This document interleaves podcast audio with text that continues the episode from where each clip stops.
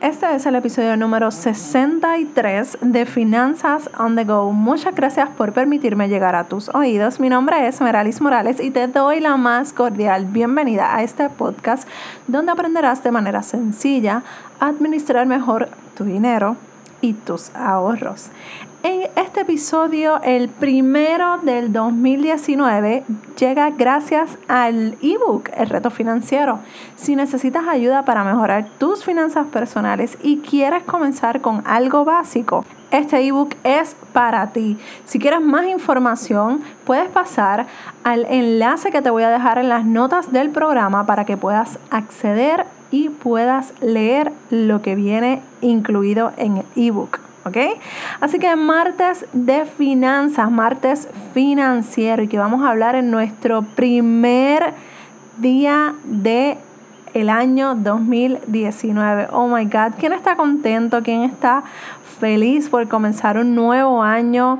Eh, de verdad que para mí eh, un nuevo año significa nuevas oportunidades, nuevos comienzos.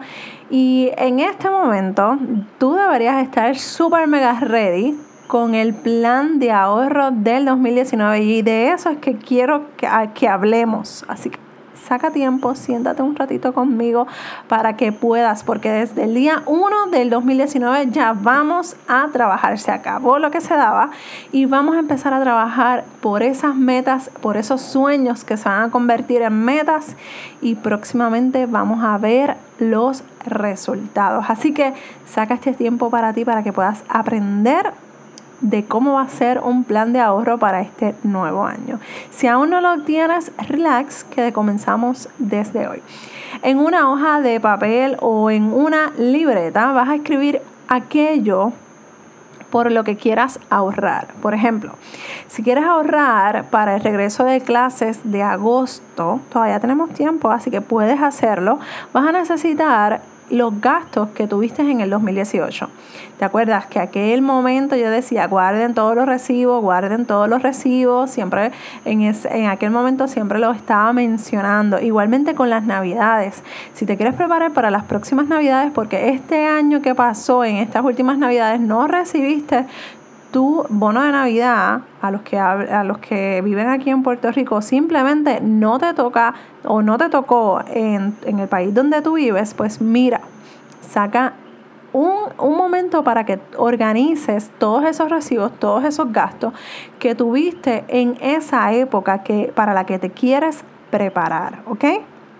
Y así vamos a establecer un límite.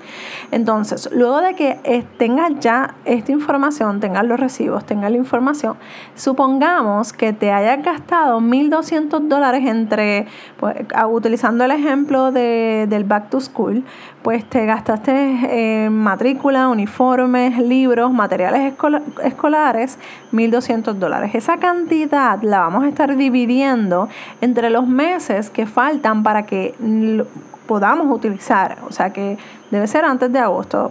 Vamos a dar un margen hasta junio que ya para esa época tú debes de haber tenido ese dinero ahorrado para poder pagar los libros, para poder pagar eh, la matrícula y todos esos gastos que vamos a ir eh, haciendo, ¿ok?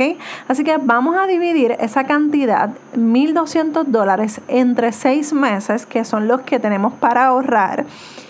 Y si lo rompemos un poco más, si lo dividimos esa cantidad que te va a dar un total de 200 dólares, esos 200 dólares los vamos a dividir en, entre cuatro. ¿Y por qué entre cuatro? Pues esa cantidad, que sería un total de 50 dólares, es la que tienes que ahorrar semanalmente para poder llegar a los 1.200 dólares de aquí a junio. Y esto puede ser una buena estrategia aunque tú no tengas hijos. Tú puedes, si quieres de aquí a allá, ahorrar 1.200 dólares porque te quieres ir de viaje. Esa cantidad es accesible, o sea, sacar 50 dólares o cada dos semanas 100 dólares está súper bien. Y si lo divides con tu, con tu pareja, o sea, 50 él y 50 tú, pues la carga es un poco más accesible, más fácil de llevar. Así que es bien importante, por eso es que a mí me gusta guardar todos los recibos, a mí me gusta prepararme con tiempo, porque si los vamos rompiendo esas cantidades grandes, vamos a hacerlas más pequeñas y más accesibles y así no tendremos la ansiedad o el desespero de tener que utilizar una tarjeta de crédito o tomar dinero prestado para resolver esta situación. Sabemos que los que tenemos niños sabemos que tenemos que hacer unos gastos en el back to school, así que no vamos a esperar hasta verano o acercarnos a la fecha de comienzo de clases para empezar a ver de qué manera cómo lo voy a resolver y cómo voy a, trabajar esos gastos. Así que de igual manera, las vacaciones, las navidades, los aniversarios, los cumpleaños siguen siendo las mismas fechas. Así que establece un plan para poder eh, utilizar y planificarte para esas fechas especiales, San Valentín, eh, ya te puedes ir preparando eh, Día de Madre, Día de Padre, todas esas festividades que celebres en tu caso, si no lo celebras pues bien, no te tienes que preparar para esos gastos, pero en el caso de que tengas hijos y necesitas prepararte, para los gastos escolares, pues entonces tienes el tiempo para hacerlo. Así que esas cantidades grandes vas a dividirla en, entre los meses que tienes para poder ahorrar y luego lo divides entre las semanas del mes. Siempre yo lo divido entre cuatro porque de esta manera es mucho más fácil visualizarte y prepararte que decir, oh my god, necesito 1.200 dólares para el próximo mes. No, si te vas preparando con tiempo, de manera planificada, sabia, sabiamente, pues entonces puedes ir ahorrando para esos gastos que se vayan presentando durante el año.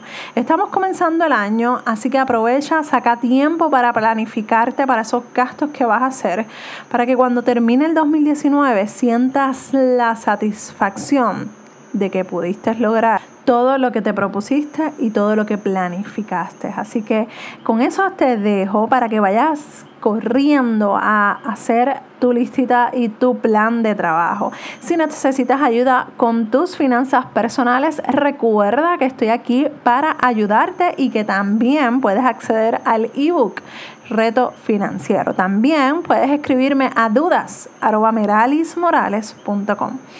Quiero también agradecer a todas esas personas maravillosas que me han dado cinco estrellas, que me han dejado unos comentarios espectaculares, hermosos. En, eh, mis episodios. Muchas, muchas gracias. Eh, sé que, que he estado trabajando con muchas muletillas que tengo porque me han dado muchas sugerencias muy buenas y estoy muy agradecida. Así que si tienes alguna sugerencia, si tienes algún eh, comentario que quieras añadir, me puedes escribir a dudas.meralismorales.com y gracias por esas cinco estrellas. Un abrazo desde Puerto Rico y nos escuchamos en el próximo episodio de Finanzas on the Go. Bye.